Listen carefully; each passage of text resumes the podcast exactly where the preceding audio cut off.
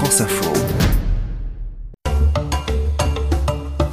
Paris accueille à partir de mercredi la conférence internationale sur les eaux souterraines.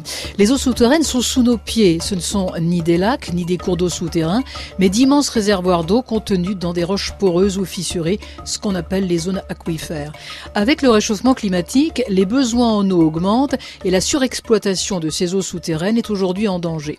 En revanche, en Afrique, le recours aux eaux souterraines est l'un des moyens d'améliorer la sécurité alimentaire, estime Ivan Alchenko, enseignant-chercheur sur le campus de Montpellier d'AgroParisTech. On estime à l'heure actuelle qu'il y a à peu près 20 millions d'hectares qui potentiellement pourraient être euh, irrigués avec des eaux souterraines globalement, hors toute la partie Maghreb et toute la partie Afrique du Sud, où là vraiment on est sur des problématiques de surexploitation des nappes.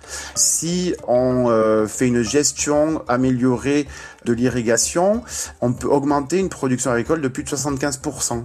Et donc du coup, le fait de pouvoir avoir des rendements meilleurs peut évidemment améliorer la sécurité alimentaire. Mais pourquoi ça n'a pas été fait jusque-là? C'est un problème d'infrastructure? C'est un problème d'infrastructure, mais c'est aussi un problème euh, particulier pour l'Afrique, c'est-à-dire que l'irrigation en elle-même, en eau de surface et en eau souterraine n'a pas été très développée.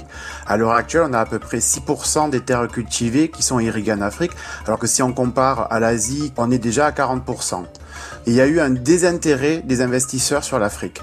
C'était dû à des performances sur les systèmes d'irrigation publique qui étaient très faibles. On a aussi eu dans les années 80 la baisse du prix des céréales qui a rendu la production africaine très peu concurrentielle par rapport à des productions subventionnées euh, ailleurs dans le monde.